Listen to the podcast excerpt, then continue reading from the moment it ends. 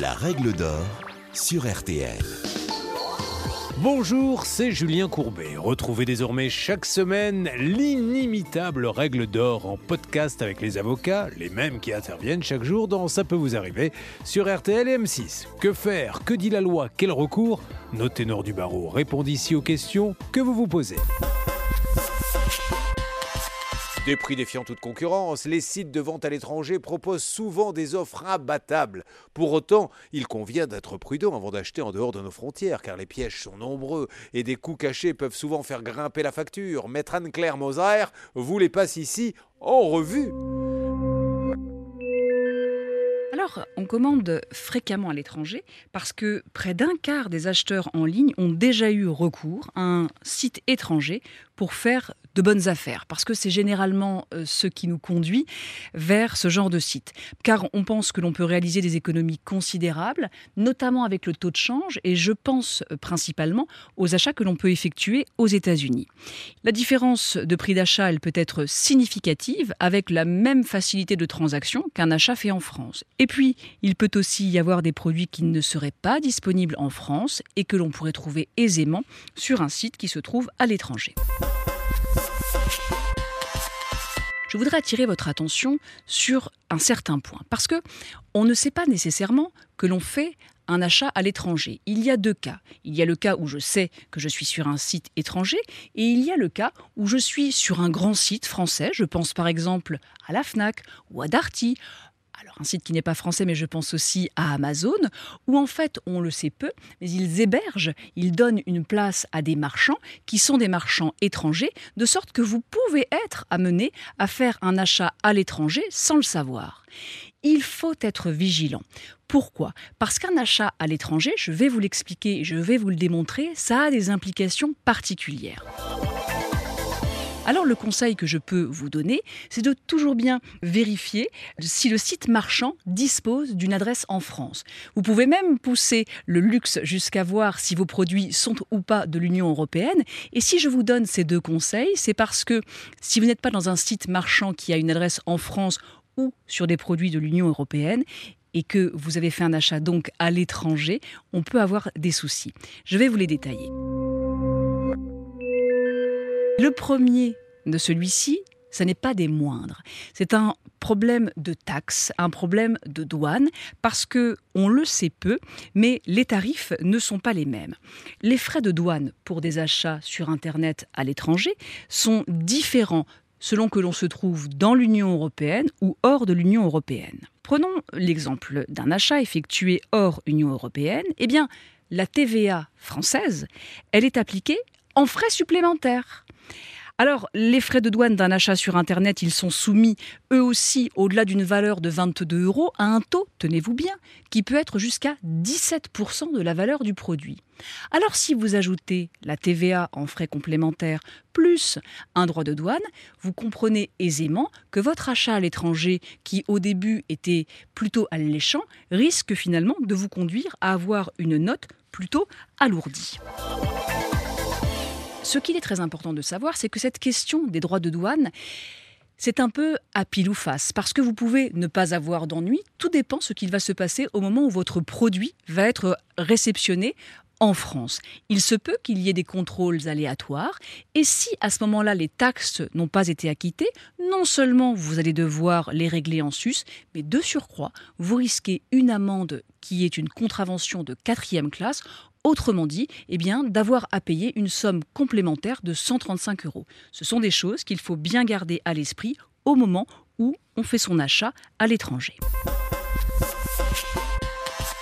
Un autre problème, au-delà de notre problème purement administratif, c'est la garantie. Parce qu'il est bien évident que lorsque l'on achète notre produit, on veut que celui-ci soit garanti. C'est généralement le cas, que l'on soit à l'étranger ou pas. Mais le vrai problème, c'est que le produit que l'on achète en France, il porte la marque de la région où il a été commercialisé. Et le produit à l'étranger, c'est la même chose, mais souvent, sa garantie, elle n'est valable que dans cet endroit à l'étranger où elle a été fabriquée. Ce peut être Hong Kong, ce peut être les États-Unis ou même la Suisse. Et là, on va rencontrer possiblement une difficulté au moment de vouloir faire marcher la garantie. Imaginons que votre produit est un problème, vous allez bien évidemment vouloir faire marcher la garantie et vous allez en premier lieu renvoyer votre produit au site marchand étranger qui vous l'a vendu. Alors déjà, vous allez engager des frais puisque naturellement, vous n'allez pas avoir les mêmes frais quand vous renvoyez un produit en France ou en Allemagne ou quand vous renvoyez un produit aux États-Unis. Une fois que vous aurez renvoyé ce produit, votre site marchand va juger de la pertinence de votre démarche. Soit il acceptera une réparation parce qu'il l'estime légitime, soit il ne l'acceptera pas. Et le problème, c'est que vous risquez de rencontrer des difficultés pour faire valoir vos droits à l'étranger, à Hong Kong, en Suisse, aux États-Unis, pour reprendre mes exemples, dans le cas de la garantie. Mais ce n'est pas le seul problème, à mon sens. Parce qu'il y a aussi, et ça c'est une réalité, des produits qui sont peut-être formidables à l'étranger, mais qui fonctionnent mal en France, alors même qu'ils sont identiques. Par exemple, on sait tous que les chargeurs de téléphone anglais, ils ne fonctionnent pas en France. Il arrive aussi parfois que des antennes de smartphones qui sont vendues en Chine captent rarement les fréquences de 4G en France. Et puis, on peut aussi citer cet exemple des ordinateurs, plus précisément de leur clavier. Nous, c'est le fameux clavier AZERTY.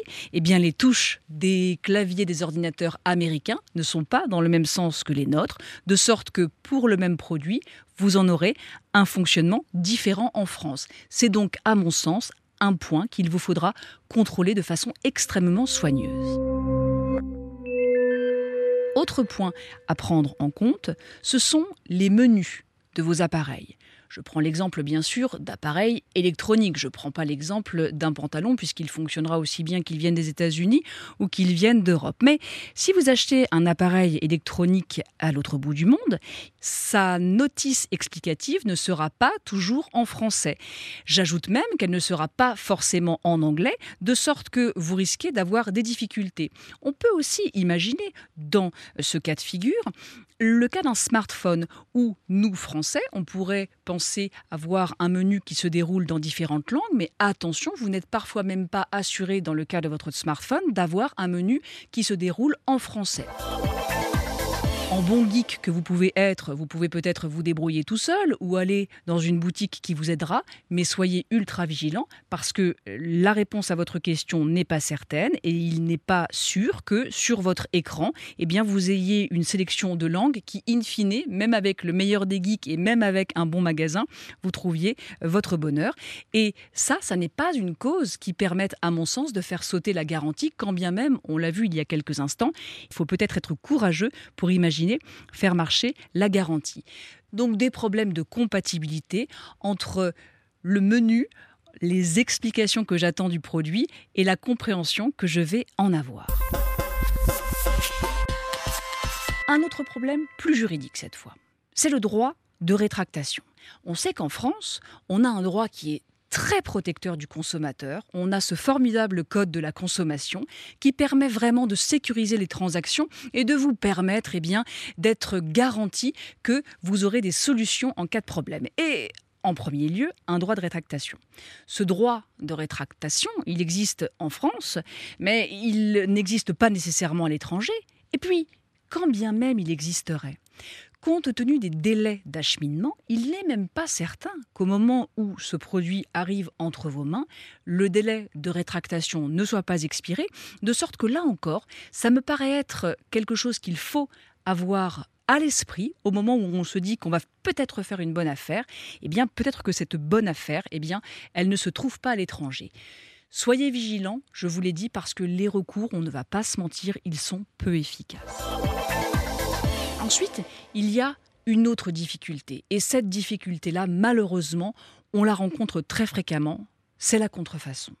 La contrefaçon, me direz-vous, pas besoin d'aller euh, très loin pour la voir, certes. Mais quand vous achetez à l'étranger, hors Union européenne par exemple, vous maximisez les risques d'avoir des contrefaçons.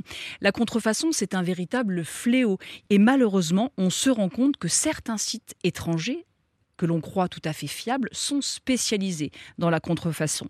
Et le jour où vous allez acheter un sac ou que sais-je encore qui va s'avérer être contrefait, vous n'aurez plus que vos yeux pour pleurer parce que bien évidemment, point ne sera question de parler de délai de rétractation ou de garantie ou que sais-je encore. Vous aurez acheté quelque chose de contrefait et en plus, vous vous serez placé dans une position d'illégalité par rapport au droit français. C'est donc à mon avis quelque chose à éviter. Et pour en terminer sur les problèmes qu'il peut y avoir, si je ne vous ai pas encore totalement euh, découragé, il faut faire extrêmement attention aux produits dangereux. Ça se voit notamment sur les jouets. À chaque Noël, nous avons des études qui sortent et qui montrent que bon nombre de produits qui viennent de l'étranger sont dangereux. Ils sont dangereux parfois en tant que tels, mais ils sont aussi considérés comme étant dangereux parce qu'ils ne répondent pas à nos normes, nos normes européennes, qui, si elles existent, ont une bonne raison d'être. Et c'est la raison pour laquelle tout cela mis bout à bout me conduit à vous conseiller d'acheter français. On a de belles entreprises, de bons produits, et ça me semble plus efficace avec de surcroît un droit qui vous est très protecteur, vous, consommateur que vous êtes. Vous venez d'écouter le podcast des règles d'or de l'émission Ça peut vous arriver. Retrouvez tous les épisodes de ce podcast sur l'application RTL, sur rtl.fr et sur vos plateformes favorites.